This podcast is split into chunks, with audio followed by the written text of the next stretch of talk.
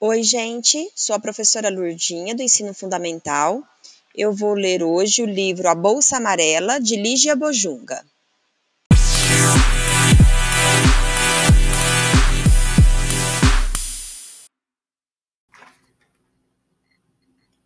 Capítulo 6 O almoço. O terrível ficou danado quando viu que estava preso. Desatou a brigar com as minhas vontades, com a guarda-chuva, com o pessoal todo. Quanto mais a gente explicava que estava querendo salvar a vida dele, mais danado ele ficava.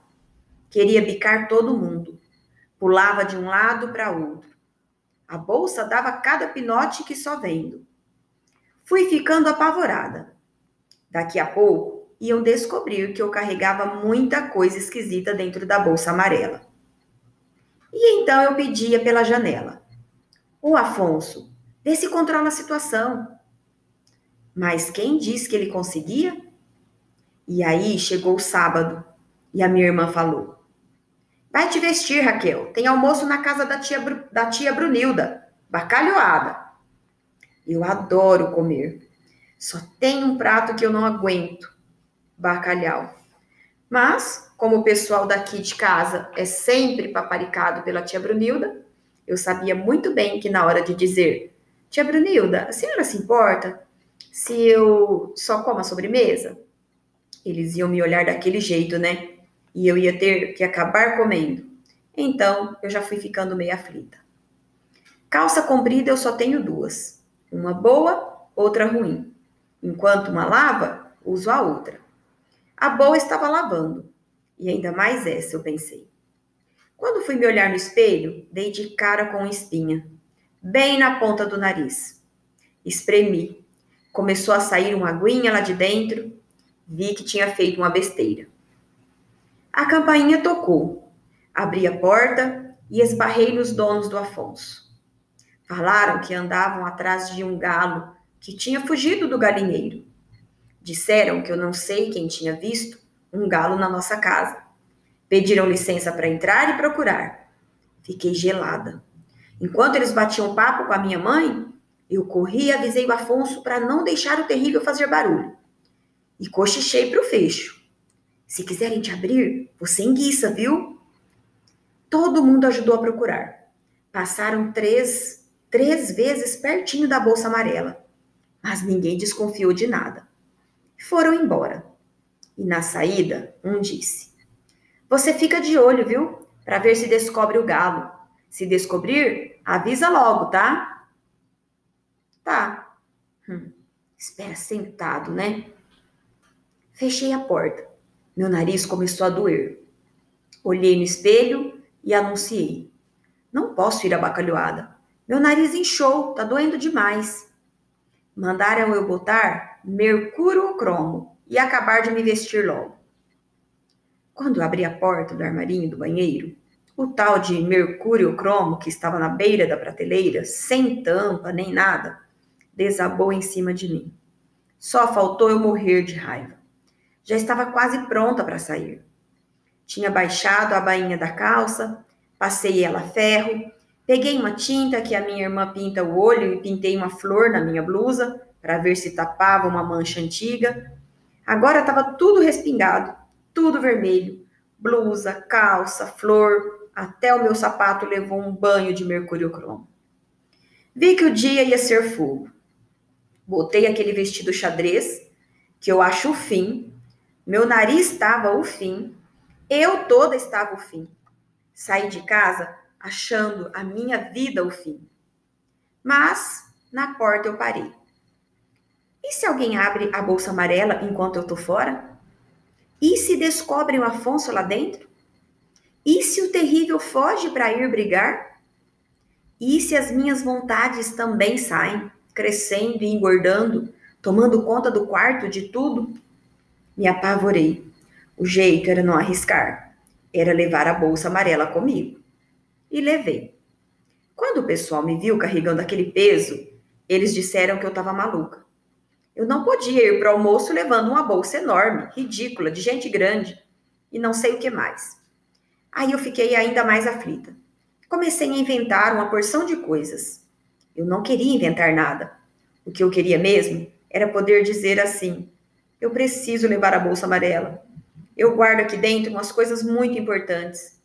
Umas coisas que eu ainda não estou podendo e nem querendo mostrar para ninguém. Pronto. Que legal eu falando assim e ninguém perguntando.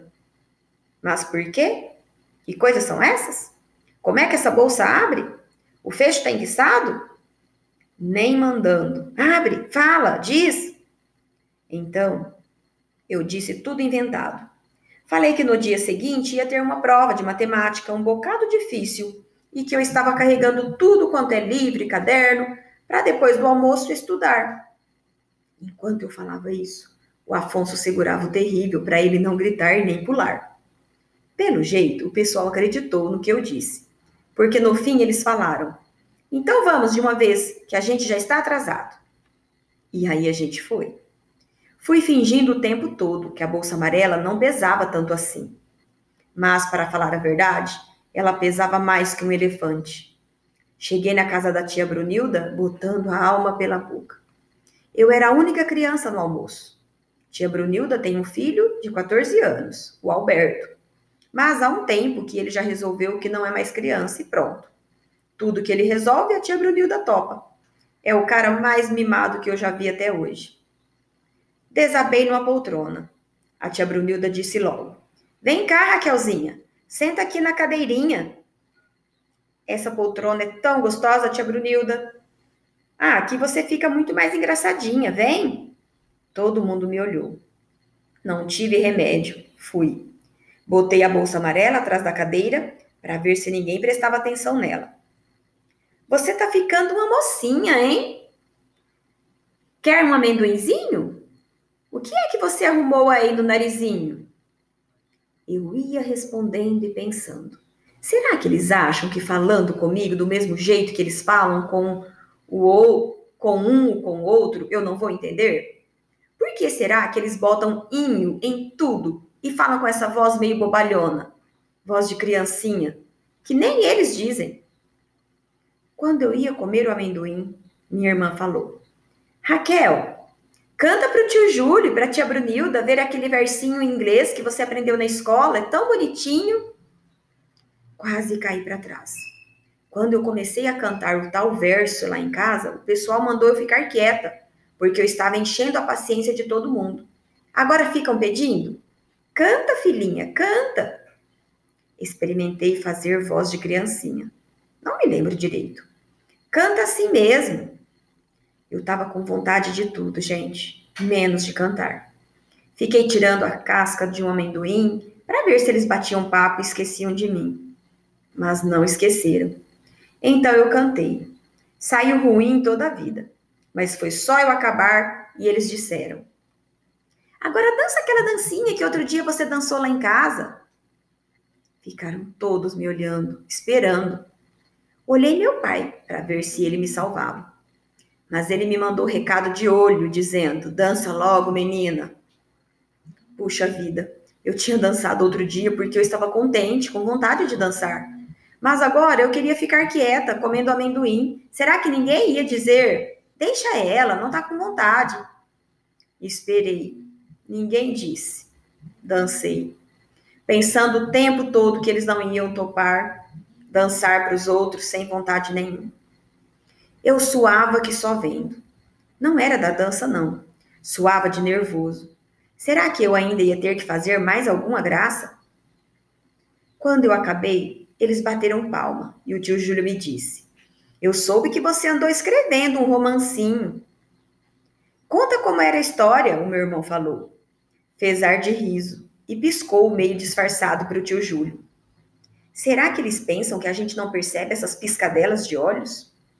Tava na cara que o meu tio, que o meu irmão queria ver o meu tio e a tia Brunilda rindo da história do rei. E foi nessa hora que eu ouvi um soluço dentro da bolsa amarela. Depois outro e mais outro. Olhei disfarçado. Cada vez que soluçavam lá dentro, a bolsa dava um pulinho. Mais que depressa sumi para o jardim, dizendo que depois eu contava, que agora ia estudar. Abri a bolsa. Era o terrível, coitado. Tanto seguraram o bico dele para não abrir, tanto seguraram a pata, a asa e pé para não mexer, que ele resolveu ter uma crise de soluço. Soluço é o tipo de coisa que ninguém segura. Soluçou meia hora. Aí cansou e dormiu. Ainda bem, porque nessa hora a tia Brunilda gritou: Vem, Raquelzinha, vamos para a mesa.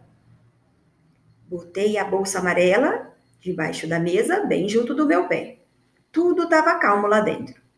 Minha aflição foi sumindo. Trouxeram a travessa de bacalhoada e botaram bem na minha frente. Minha aflição voltou correndo. A bacalhoada soltava mais fumaça que qualquer chaminé, e a fumaceira passava rentinho do meu nariz. Sempre que o pessoal grande vê carro e fábrica soltando fumaça, eles dizem assim: puxa, que poluição! Mas para mim, a fumaça daquela bacalhoada foi a pior poluição que eu já vi até hoje. Encheram o meu prato. Tomei coragem e falei: Tia Brunilda, a senhora vai me desculpar, mas se tem comida que eu não topo, é bacalhoada. Bobagem da Raquel, ela gosta sim, o meu pai falou. Olhei para minha mãe e ela fez cara de quem diz: Não cria caso, sim, Raquel. Meu irmão estava do meu lado e disse: Come. Minha mãe estava do outro lado e me deu uma cutucada para comer. Vi que ia dar alteração. Então mandei recado para o estômago: aguente firme. E comecei a mastigar devagar. Foi aí que o Alberto se abaixou para pegar o guardanapo e gritou: Ih, pessoal, vocês já viram o tamanho da bolsa da Raquel? Antes de continuar contando o que aconteceu, é bom explicar que o Alberto adora implicar comigo. A gente se vê pouco, mas ele sempre arranja um jeito de me encher a paciência. O que é que, eu, o que, é que você carrega aí dentro, hein, Raquel? Todo mundo resolveu olhar para a bolsa amarela. Respondi, já meio afobada. Nada, não carrego nada, viu? Tia Brunilda falou. Eu usava essa bolsa para fazer compras, mas ela é muito grande para você, Raquelzinha. A minha irmã disse com a cara mais limpa do mundo. Pois é, mas a Raquel cismou que queria a bolsa. E aí o Alberto falou: Vou espiar essa bolsa para ver o que é que ela tem. Mas disse aquilo cantando, com a música de que vamos passear no bosque enquanto o seu lobo não vem. Meu coração disparou. Tudo que o Alberto dizia que eu ia fazer, fazia, que ele ia fazer, fazia mesmo. Era só ele cismar que me arrancava a bolsa à força. Então, para ver se todo mundo esquecia o assunto e me deixava em paz, eu falei: Ah, tio Júlio, o senhor queria saber como era o meu, meu romance, não é? E comecei a contar. O Alberto cantarolou mais alto. Vou espiar a bolsa para ver o que ela tem. E se levantou da mesa. Todos ficaram olhando para ele. E eu continuei contando a história.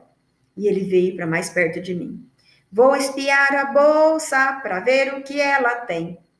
Vou espiar a bolsa para ver o que ela tem. E estendi as mãos assim, que nem garra de monstrinho, e fazia cada careta horrível. O pessoal desatou a rir, principalmente a tia Brunilda. Ria de chorar. Parei de contar, me levantei e botei a mão na bolsa e botei a bolsa atrás de mim. Aí o Alberto começou a me fazer cócega para ver se eu saía da frente da bolsa. Pra quê? Fiquei na maior chateação. Tia Brunilda, diz pro Alberto parar com isso, sim? Ela ria. Por favor, tia Brunilda. Vou espiar a bolsa para ver o que ela tem. Fui para o quarto da tia Brunilda. A senhora acha engraçado tudo que o Alberto faz, não é? Ele pode fazer a maior besteira do mundo, que a senhora acha graça. A minha irmã fechou a cara. Não fala assim com a tia Brunilda. Ela não tá ligando a mínima o que o Alberto faz comigo. Por que é que eu vou ligar para ela? Raquel, por que vocês, vocês estão sempre ligando, é? Não precisa dizer mais nada, Raquel. E o Alberto começou. Vou espiar essa bolsa Por que, que vocês estão sempre paparicando ela, hein? Raquel, eu disse chega. Para ver o que ela tem. Porque ela é rica, é? Eu disse chega. Vou espiar a bolsa para ver o que ela tem. Porque ela tá sempre dando presente para vocês, não é? Raquel, chega! Mas aconteceu uma coisa esquisita. Eu não podia parar de falar. E quanto mais cócega o Alberto me fazia, mais alto eu ia falando. E minha irmã me torceu um beliscão tão grande e eu gritei. O, Alberto deu um bote. Peguei e puxou a bolsa. Mas eu não larguei e puxei ela para o meu lado. Ele puxou muito mais. E enquanto puxava, fazia careta, fazia graça. E não é que o pessoal continuava rindo? Ele puxava e eu puxava. A bolsa ia toda para o lado dele, me escapava da mão. Ele puxava, puxava, e ela foi escapando, escapando. Ah, agora, gente, agora vocês vão ver o que a Raquel guarda aqui dentro. Eu quis falar. Trancou tudo na garganta. Me lembrei do fecho. Pensei com toda a força para ver se ele ouvia. Enguiça! O Alberto sentou no chão. Como é? Esse fecho não abre? O pessoal continuava rindo. Puxa vida, por que é que eu não tinha nascido o Alberto em vez de Raquel? Pronto, mal acabei de pensar aquilo e a vontade de ter nascido garoto deu uma engordada tão grande que acordou o terrível, empurrou o Afonso. Sei lá o que é que aconteceu direito. Só sei que a bolsa desatou a dar pinote no chão. Tem coisa viva aí dentro? E todo mundo arregalou cada olhão assim. Mamãe levantou da mesa e falou com voz firme: Bom, Raquel, agora vamos ver mesmo o que é que tem dentro dessa bolsa. O fecho não abre, minha irmã falou. Mas por quê? Ele não está trancado, não tem chave. Espera aí, deixa eu experimentar. Puxa, puxa, puxa assim para ver se ele abre. E de repente, todo mundo estava lutando para abrir a minha bolsa. Minha, minha. E eu ali sem poder fazer nada. Ah, se eu fosse gente grande. Quem é que ia abrir a minha bolsa assim à força? Se eu fosse gente grande, quem? E aí, a minha vontade de ser gente grande desatou também a engordar. E quanto mais eu ficava grudada no chão sem poder fazer nada, mais as minhas vontades iam engordando. E a bolsa crescendo, crescendo, já nem pulava mais, só crescia, crescia. O pessoal estava de boca aberta. Parece um balão. Esqueceram até de lutar com o fecho e esqueceram tudo, só olhando a bolsa crescer.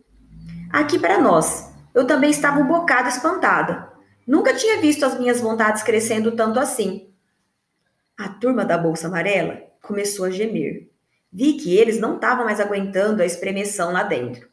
A guarda-chuva pediu socorro. Mas pedir socorro na língua da guarda-chuva leva um tempão. E o pessoal ficou ainda mais espantado quando ouviu aquela língua esquisita. Afinal de contas, Raquel, o que é que você carrega aí dentro? Fala, menina. Cada um dizia que o barulho era uma coisa. Começaram outra vez a querer abrir o fecho. Mas o fecho, que legal que ele foi. Aguentou firme a força que todo mundo fez para ele abrir. Não adiantava. Ele não abria. Deixa, espera, daqui a pouco ele aguenta, daqui a pouco ele aguenta, não aguenta mais e rebenta. Largaram o fecho. Eu vi que a fazenda da bolsa já tinha esticado tudo o que podia. E o Alberto gritou: Olha só, vai rebentar. Ninguém falou mais nada. Só ficaram esperando o fecho rebentar. Que nem eu. E a turma da bolsa também ficou quieta, só esperando.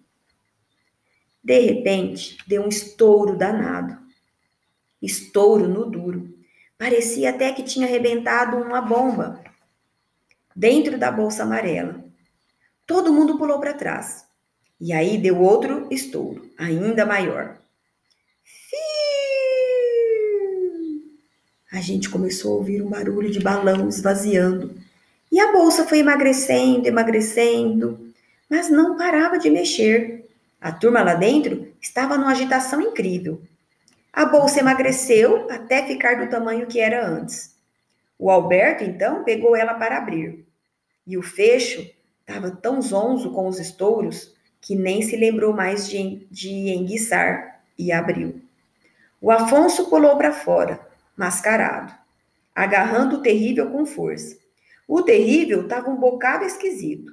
Bico, asa, pata, estava tudo amarrado com a correntinha da guarda-chuva. O Afonso berrou. Senhoras, senhores, querido público, sou um galo mágico. Aprendi uma porção de mágicas com um antigo dono mágico. A Raquel hoje me trouxe a essa distinta casa só para divertir vocês e fazer a mágica da bolsa que engorda e desengorda. Tá feita, agora posso ir embora. Vou noutra casa fazer a mágica do galo preso com uma corrente. Tchau e saiu mais que depressa, arrastando o terrível. O pessoal espiou dentro da bolsa. Estavam todos quietos. A guarda-chuva, o alfinete, os nomes, os retratos. Espiei também. E lá, bem no fundo, vi uns restos de vontade, assim que nem resto de balão quando estoura. Mas só eu que vi, mais ninguém. Onde é que você encontrou esse galo, Raquel? Fiz cara de quem tá achando aquilo tudo a coisa mais normal do mundo. Por aí. Mágica bacana, não é? Fiquei esperando o Afonso na portaria, louca para entender direito o que é que tinha acontecido. Ele demorou muito e quando chegou, estava um bocado cansado de tanto segurar o terrível para ele não rebentar a corrente e fugir. Prendeu o terrível na bolsa. Aí respirou aliviado e me tiscou um olho. Hoje você deu uma sorte danada, hein? Conta de uma vez o que é que aconteceu, Afonso. Não entendi nada. Ele não me contou. O alfinete de fralda foi ele que salvou a situação. No duro, peguei o alfinete no bolso bebê. Só aí é que eu vi que ele estava todo torto. Que foi isso? A pontinha dele foi riscando a palma da minha mão. Bom, tuas vontades foram enchendo que nem balão, e a gente ficou tão espremido que começou a sufocar. Isso eu sei, mas e daí? Você lembra quando eu te contei a minha história? Lembro. Pois é, todo mundo vi vivia achando que eu não servia para nada, mas eu sempre achei que eu servia sim, lembra? Lembro, alfinete, lembro sim, mas e daí? Pois é, eu sirvo sim, viu? Mas conta de uma vez por todas, o que é que você fez? Espetei as tuas vontades com toda a força, para ver se elas estouravam que nem balão. E elas estouraram mesmo. Mas puxa vida, vou te contar. Tive que fazer tanta força para espetar as duas que eu acabei entortando todo. Me desentorta. E a ideia da mágica também foi sua? Foi minha. O Afonso gritou: Você gostou? Ah, se gostei. Também gostei demais. Fiquei até achando que já que eu ia achar uma ideia, agora sou capaz de achar outra. Que outra? A ideia que eu estou precisando achar para lutar por ela. Ué, só agora que eu estou reparando. A guarda-chuva continua desmaiada. Ela está desmaiada? Desmaiou do susto com os estouros. Me desentorta, Raquel. Ah, Afonso, faz alguma coisa para ela. Des desmaiar, faz? Mas ela tá com uma cara tão satisfeita. Olha só, ela deve estar sonhando bonito mesmo. Era verdade. A guarda-chuva estava com uma cara genial. A gente ficou até parada, olhando para ela. E de repente, o Afonso resolveu. Sabe de uma coisa? Eu vou deixar a guarda-chuva desmaiada até amanhã de manhã. Para ela continuar sonhando bonito? Não, porque se ela acorda, ela começa a contar o desmaio e aí vai ficar falando a noite inteira. Me desentorta? Desentorta. Então desentorta. Desentortei e aí o alfinete de fraldas voltou para o bolso dele na maior alegria. Tinha mostrado que servia para muita coisa assim.